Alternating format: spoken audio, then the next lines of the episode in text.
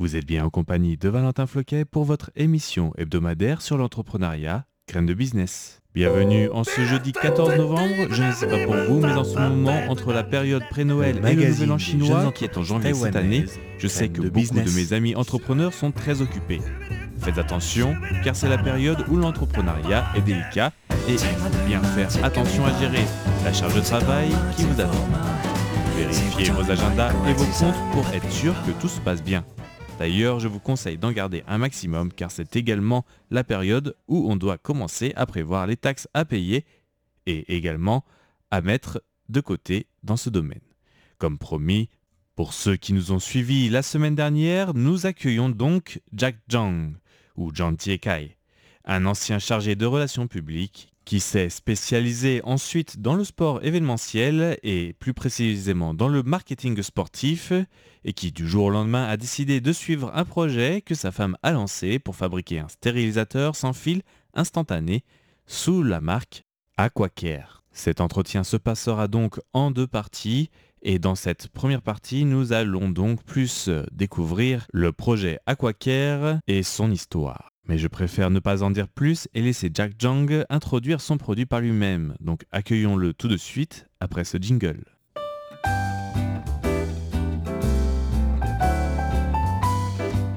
L'entretien de la semaine. Donc cette semaine, nous accueillons Jack Zhang. Jack Zhang, bienvenue. 嗨，各位听众朋友们，大家好，我是 Jack 张杰凯。 Bonjour aux auditeurs, je suis Jack Zhang Jiekai. Alors, je vais te laisser te présenter. Tu viens d'où? Tu fais quoi? Tu as fait quoi comme étude Ton expérience professionnelle passée? On veut tout savoir de toi.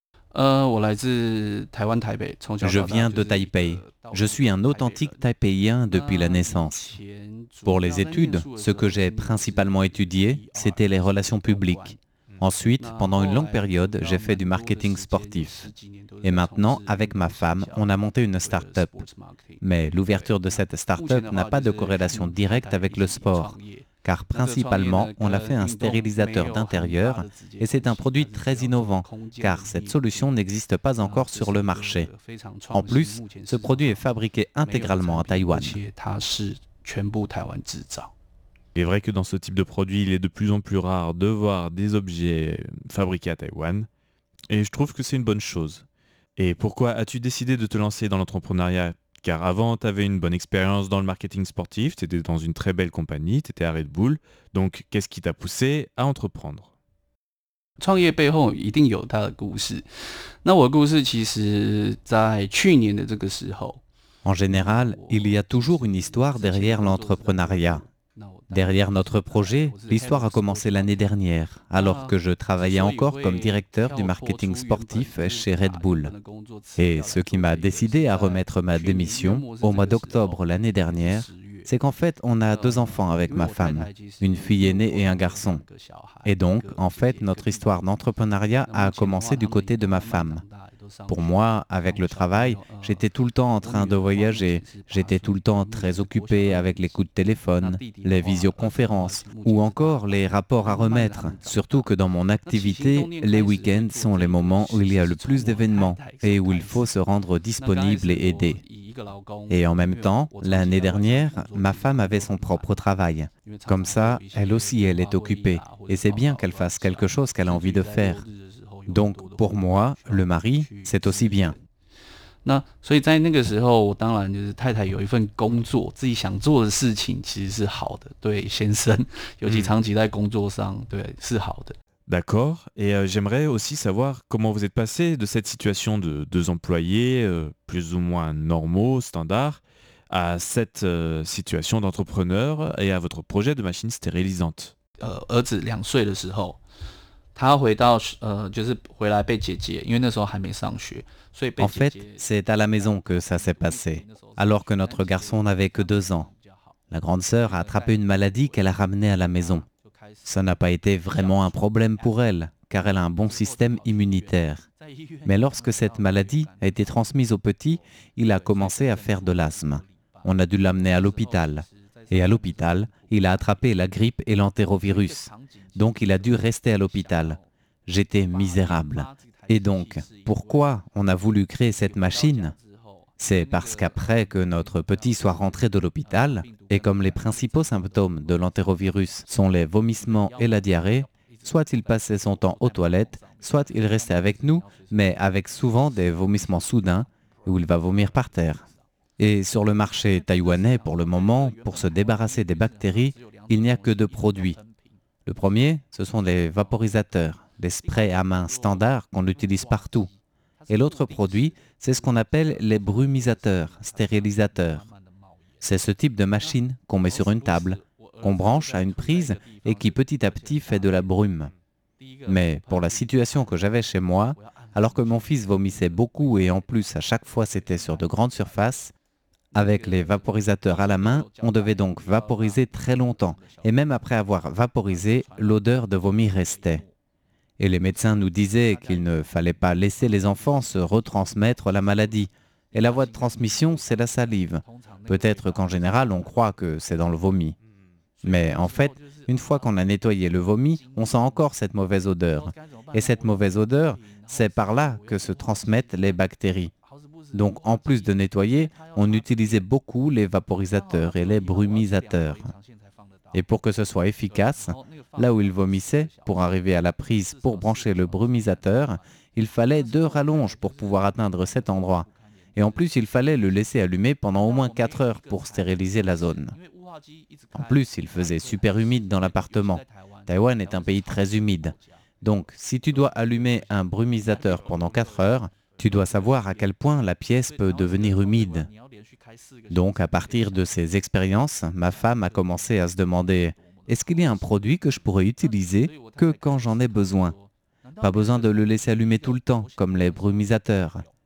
Et l'autre question, c'était, est-ce qu'il y a un produit qui, en quelques minutes, puisse faire disparaître cette odeur? Parce que quand il y a une odeur, cela veut dire qu'il y a des bactéries. Et par exemple, ceux qui ont des enfants ou des animaux de compagnie, quand ils font pipi, donc même pour quand ils se soulagent, et qu'il reste une odeur, c'est la même chose. Ce sont des bactéries.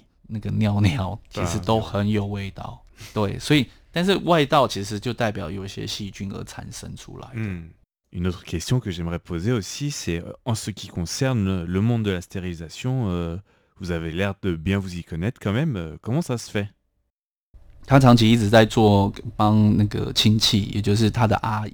Ma femme aide souvent une de ses tantes qui a une usine à Kaohsiung qui fabrique des produits de stérilisation. Pour être plus précis, des solutions de stérilisation. Et pour eux, leur business a toujours été du B2B, du commerce inter-entreprise. Comme les élevages de pisciculture, tout le monde connaît le mérou. C'est un poisson de valeur et on doit aller changer régulièrement de bassin, mais pendant l'opération, le poisson meurt. Pourquoi? À cause de la transmission de bactéries. Donc pour cette opération, les solutions de stérilisation sont très importantes. Depuis qu'ils ont développé cette solution antibactérienne, le mérou peut vivre. Une autre solution qu'ils ont développée, c'est pour les œufs. Tout le monde connaît les œufs. Mais si vous allez à la ferme, vous vous rendez compte que la surface d'un œuf est très sale. Et je ne parle pas que de la terre ou des excréments de poules qu'on retrouve sur les œufs, mais surtout des bactéries qu'on ne voit pas. Si on utilise de l'eau pour les nettoyer, ça ne les nettoie pas correctement. Donc ils ont développé une solution pour tuer les bactéries à la surface des œufs. Un dernier exemple, les pigeonniers, quand on les sort, il fallait quelque chose pour pouvoir les nettoyer rapidement.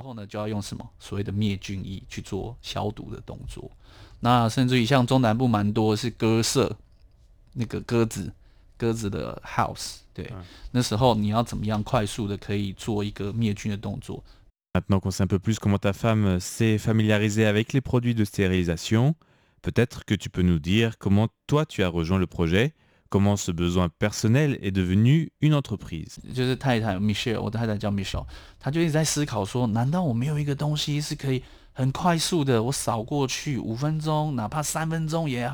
Ma femme, Michel, ma femme s'appelle Michel. Elle est toujours en train de réfléchir en se demandant s'il n'y a pas quelque chose qui puisse faire ça en 5 minutes ou même mieux, en 3 minutes et qui puisse être rangé correctement. Et donc, à partir de cette idée, elle a commencé à voir à droite, à gauche comment faire cet objet. Et à la fin de l'année, à ma grande surprise, elle avait réalisé son premier prototype. Je me souviens, un soir, elle me dit, Chérie, tu te souviens du produit dont on avait parlé? Eh bien, j'ai réussi à le faire. Donc, est-ce que tu peux venir m'aider? Oui, il faut dire que Quand on fait de l'entrepreneuriat avec un produit lié à l'innovation, ce n'est pas quelque chose de facile. Pour développer le produit, c'est compliqué, mais il n'y a pas que la partie qui concerne le produit, il faut aussi considérer la vente et aussi le marketing. Ma femme n'arrivait pas à s'en occuper, le matin elle allait à l'usine, l'après-midi elle devait retourner au bureau pour s'occuper des employés, même s'il n'y en a pas beaucoup, il faut quand même s'en occuper. En plus, il y avait besoin de marketing et il faut également faire la partie de vendeur. Donc elle m'a demandé si je ne pouvais pas aller l'aider. Dès ce soir-là, j'ai pris la décision. Je ne pouvais pas refuser sur la demande de ma femme, donc le lendemain, j'ai déposé ma démission. Je dois admettre qu'avec l'entreprise, ça s'est très bien passé. Ils ont été super, ils ont été très compréhensifs quand j'ai dit que c'était pour ma femme. Et donc c'est comme ça que j'ai créé l'entreprise et pourtant je suis un grand fan de sport. Depuis petit, je regarde toutes sortes de sports, à part les sports de combat car j'ai peur de voir les gens signer. Mais je regarde tous les autres sports, même la F1, le football américain, donc à Taïwan, j'adore regarder tous les types de sports. Donc tu peux imaginer, pour un aussi grand fan de sport, abandonner un aussi bon travail, ça a été un vrai dilemme.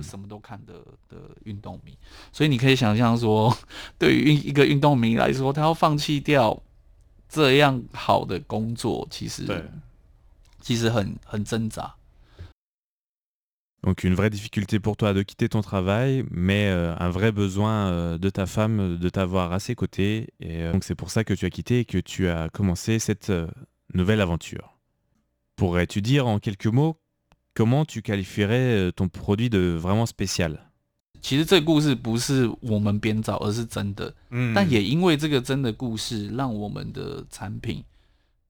Et donc, cette histoire, ce n'est pas quelque chose qu'on a inventé, mais c'est grâce à cette histoire que notre produit a commencé à avoir du succès.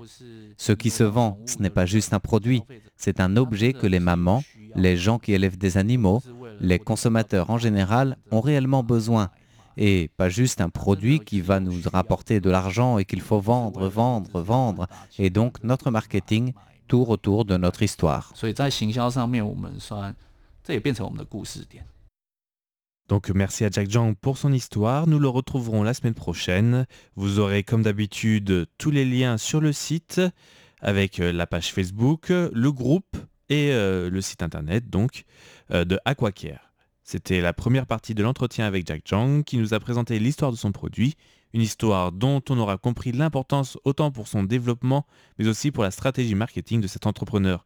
Comme quoi, rendre un business viable pour un Taïwanais passe beaucoup par les émotions. Sa vente aussi. Je vous retrouve la semaine prochaine pour la suite et la fin de Aquacare, où nous reviendrons, entre autres, plus sur la partie entrepreneuriat et la création de la marque.